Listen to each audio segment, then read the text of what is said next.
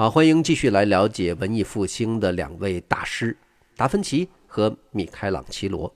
上一章的节目说到了这两位，一位是酷爱绘画，看不起雕塑；一位呢是酷爱雕塑，看不上绘画。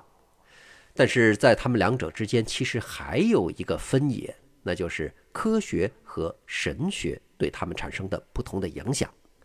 在他们所处的十五世纪末到十六世纪初的文艺复兴盛期，虽然欧洲已经开始从蒙昧转向开化，但是总体上教会的控制力还是非常强大。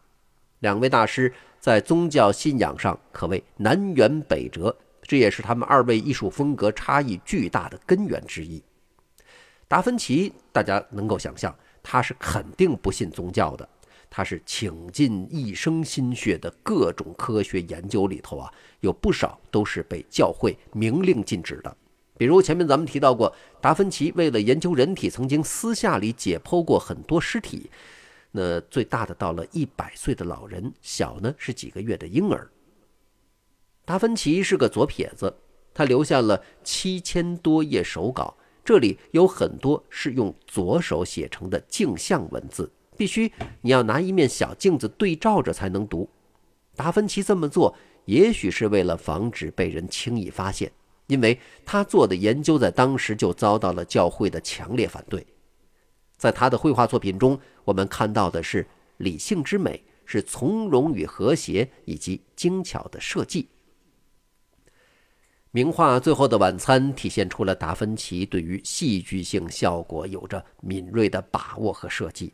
在他之前，很多画家都画过这个题材，但是对比之下呢，您不难发现，以前的人画的画，那里面的人物都是相对比较僵硬的，而到了达芬奇的时候，他画的每个人物的表情和动作都非常真实准确，完美的展现了耶稣说：“我被人给出卖了。”在那一瞬间，所有人的惊讶和不解都在这幅画里面完美的体现出来。另外，通过精心的设计，达芬奇还能让人一眼就看出来谁是出卖耶稣的犹大。在这个画面里头，其他的所有人身体都倾向耶稣，或者是用手指指向耶稣，只有犹大整个人是向后倾斜，做背离状的。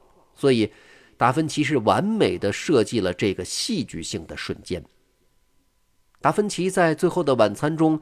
解决了当时很多画家都没有办法解决的一个难题，既保证透视是正确的，又让画面的整体构图显得和谐和均衡。前面讲到了透视法的发现，给画家提供了异常准确的描绘自然的工具，但是同时带来了很大的难题，因为在有透视法之前，你画画只需要考虑画面和谐就可以，比如中世纪。为了保证画面平衡，人物的四肢可以超越生理极限的形态来进行扭曲。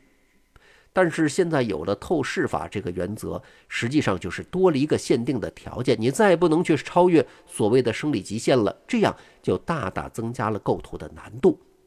你的构图不仅要保证画面和谐，同时也要兼顾透视的正确性。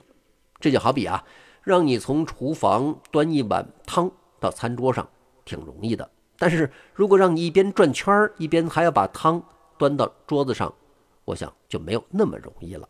但是达芬奇通过精确的计算、合理的安排，在最后的晚餐里面，真的就做到了这一点。跟达芬奇相反，米开朗基罗是一个信仰力量很强很强的人。西斯廷天顶画的设计原本没有像今天这么恢宏的。尤里乌斯二世实际上是一个审美品味低下的教皇，他一心想着我就做一面子工程。原本呢，米开朗基罗也是只是打算我应付一下教皇的委派，画上个十二使徒，草草了事就行了。但是后来呢，米开朗基罗幡然醒悟，觉得我要是这么做呀，第一个不尊重艺术，第二个最严重了。我违背了上帝的旨意，违背了自己的信仰，这个东西可不能草草了事的。于是呢，他重新设计了整个天顶的构图，画出了《创世纪》。咱们可以从米开朗基罗的人物形象里面去深切地感受到他信仰力量的强大。米开朗基罗的作品，不管是雕塑还是绘画，都能在这里看到肌肉异常发达的男子的形象。这个其实也跟他的基督教信仰是分不开的。米开朗基罗认为上帝是超越人的存在，但是根据圣经，上帝呢又是按照自己的形象来造人的，所以上帝绝对不可能是什么三头六臂呀，呃，或者是其他的怪模怪样。但是要在自己的作品当中表现一个超人的形象，表达上帝的力量。那就只有把人物的形象塑造的异常健壮。要知道，肌肉发达到米开朗基罗所创造的人物形象那个程度，就算在今天咱们普通人也很难做到，除非你是专业的健美运动员。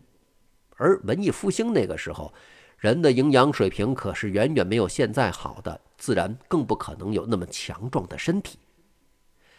再譬如著名的雕塑大卫，大卫。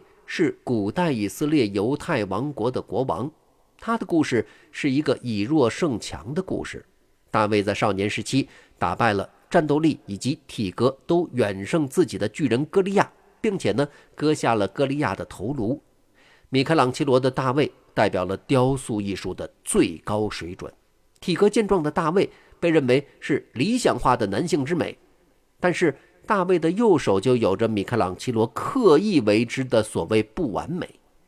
相较大卫的身高，他的右手实在是太大了，而且青筋暴露的样子呢又过于苍劲有力，这就不像是一个少年能够拥有的右手。为什么雕塑成这样？米开朗基罗之所以给了大卫一只上帝之手，是为了表达，在上帝的祝福下，大卫才能够以弱胜强。这同样也是米开朗基罗信仰之力的展现。为了表达这种属于信仰的超人的力量感，在米开朗基罗作品中的形象，甚至就连女性的角色都拥有发达的肌肉和健壮的体格，还有一双大手。这些可能在今天只有咱们用 PS 才能实现的，或者是去健身房要长时间的苦练才能出现的。而那个时候，米开朗琪罗的作品里比比皆是。为了他的艺术理念，他会在客观事实的基础上做一些主观的夸张，有一些表现主义的倾向。追根到底，他的根源是他对于上帝的信仰。那么，在信仰科学。和信仰神学这一组二元对立的信仰框架之下，这两位大师达芬奇和米开朗基罗在艺术上的对立就又一次被显著地展现出来。而且，两位大师的关系也不是很融洽。米开朗基罗的大卫在完成的时候，佛罗伦萨组织了一个委员会，就去讨论啊，说：“哎呀，这个雕塑这么好，咱们应该摆在什么地方才是最好的呢？”这个委员之一就是达芬奇，达芬奇。就率先站出来了，反对，说这个雕像啊，不能放在户外。为什么呢？你放在户外，风吹雨淋，对于雕像的保存会不好。但实际上，达芬奇是觉得啊，这毕竟是一幅没有遮羞的裸体雕像，你放在户外这个很显眼的地方呢，就不够雅观，没羞没臊的。但是米开朗基罗偏偏反其道而行之，最终越过了委员会，直接说服了当时的执政官。把大卫放在了维齐奥宫，也就是当时市政厅的入口处。还有一次，据说米开朗基罗在路上公开就奚落达芬奇，质问达芬奇说：“哎，你不是答应说要给米兰公爵做一尊青铜的骑马像吗？这么多年过去了，怎么连个影儿都见不着呢？”米开朗基罗是用这个来讽刺达芬奇并不擅长雕塑。啊，这两位的故事咱们就今天暂时说到这儿。下期的节目里面继续说达芬奇和米开朗基罗。下期节目再见。